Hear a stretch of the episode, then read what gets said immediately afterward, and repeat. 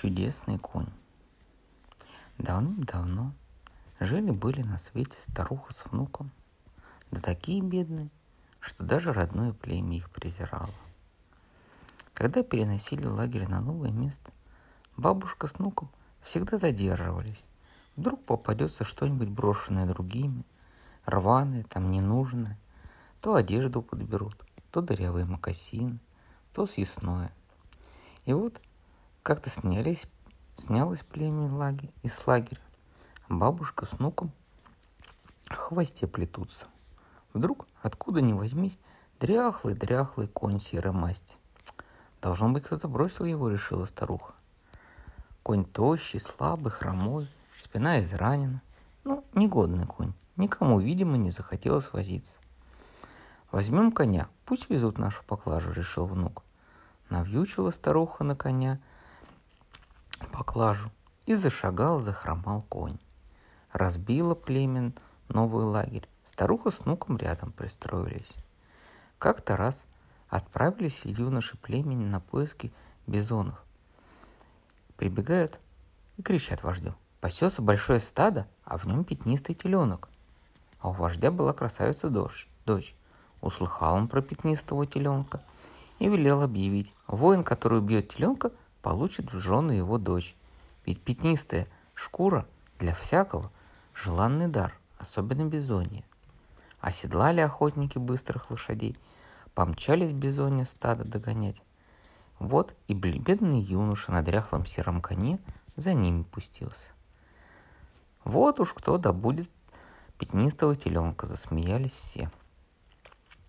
Стыдно стало бедняге, и отъехал он в сторону, чтобы не слышать от насмешек. Тут конь повернул к нему голову и говорит, «Поезжай к ручью, вы, вымажь мне грязью голову, спину и ноги». Испугался юноша и решил сделать, как сказано. Теперь конь говорит, садись на меня, но не спеши, подожди, пока все воины проскачут. Летят все всадники во весь опор, Вдруг видит, серый конь мчится рядом, не бежит, летит к птице. Обогнал самых быстрых скакунов, врезался в стадо.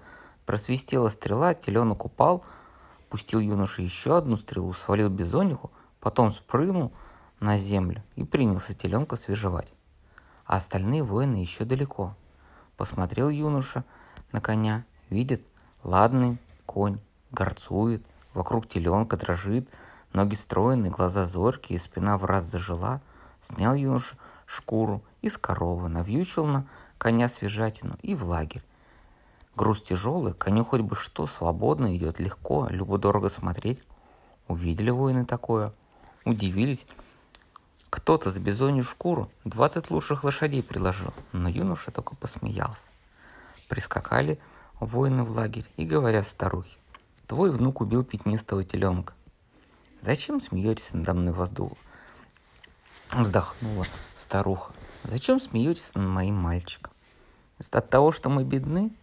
Но увидала старуха добычу внука, мясо до шкуры. Глазам своим не поверила.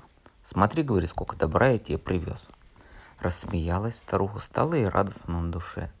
Но стоило подойти к коню, отпрянул он от нее, будто дикий скакун. Очень удивилась старуха. Совсем иным стал конь. Пришлось юноше самому снимать с него добычу. Настала ночь, улеглись все спать. Тут конь молвит. Чую, нападут друг... враги. Страшный бой предстоит нам, но ты не бойся. Как сядешь ко мне на спину, скачи в самую гущу врагов и рази перво-наперво вождя. Четыре раза надо тебе сразиться с храбрейшими из врагов, пятый раз в бой не ступай, не то сам погибнешь и меня потеряешь, запомни. Настал новый день, и случилось, как говорит ко... говорил конь. Взял Луноша лук и стрелы, вскочил на коня, помчался на врага. Увидали вражеские воины, что их вождю грозит опасность. Пустили в смельчака тучу стрел, потемнело небо, но ни одна в цель не попала. Одолел юноша вождя, поворотил коня и помчался на врага – в самую гущу врезался, сразил сразу трех храбли... храбрейших. Я убил четырех врагов, обрадовался юноша, и остался цел. Надо попробовать еще раз. Вскочил на коня, понесся на врага. Но случилась беда. Пронзила ста вражья стрела серого коня, и упал конь замертво. Очень горевал юноша, что реши, лишился коня. Но когда одолели врагов, пошел он туда, где погиб его конь, собрал все, что от него осталось, и похоронил на вершине холма. Сидит, горюет, ничего в окрест не видит. Вдруг зашумел ветер, полил дождь. Юноша обернулся, но ни о чем не заметил. Снова зашумел ветер, хлынул дождь. Глянул юноша вниз. Почудилось, что увидит коня, но трудно было его разглядеть. Снова заревела буря. В третий раз посмотрел юноша вниз, и почудилось ему, будто конь стоит живеханик. И вот в четвертый раз заревело все кругом. Стоит конь, как ни в чем не бывало, на четырех ногах, по сторонам поглядывает. Подбежал юноша к коню, а он и молвит, «Вновь я с тобой. Теперь отведи меня подальше от лагеря за холм и оставь на ночь, а утром приходи». Пришел юноша утром за конем, видит, стоит рядом с серым белый красавец. Во всем лагере такого нет. На следующую ночь велел серый конь отвезти его за холм еще раз. На утро рядом с серым стоит вороной красавец. Десять ночей водил юноша коня за холм, и десять новых коней набралась у него, и гнедой, и палевый, и в яблоках, разные-разные. Никогда в племени не бывало таких славных скакунов.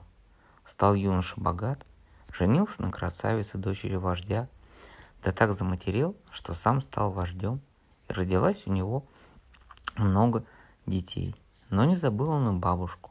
Жила она в палатке внука до глубокой старости. А серого коня вождь берег пуще глаза и ездил на нем только по самым-самым праздникам.